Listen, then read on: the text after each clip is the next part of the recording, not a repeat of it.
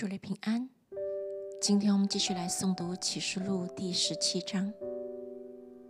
拿着七碗的七位天使中，有一位前来对我说：“你到这里来，我将坐在众水上的大淫妇所要受的刑罚指给你看。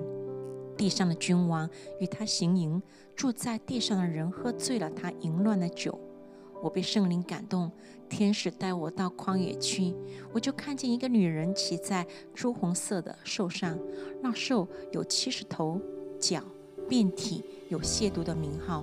那女人穿着紫色和朱红色的衣服，用金子、宝石、珍珠为装饰，手拿金杯，杯中盛满了可憎之物，就是她淫乱的污秽。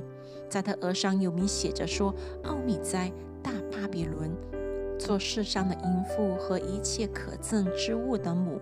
我又看见那女人喝醉了圣徒的血和为耶稣做见证之人的血。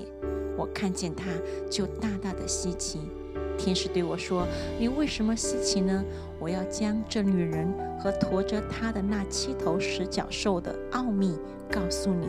你所看见的兽，先前有，如今没有，将要从无底坑里上来。”又要归于沉沦。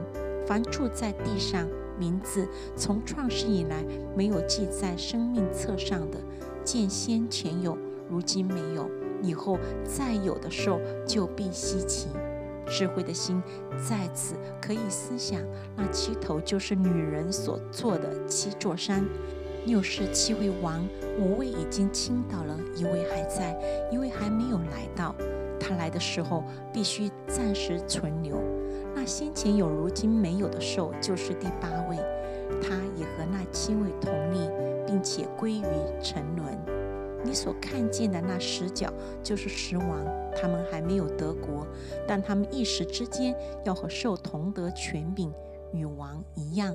他们同心合意，将自己的能力、权柄给拉兽。他们与羔羊征战，羔羊必胜过他们。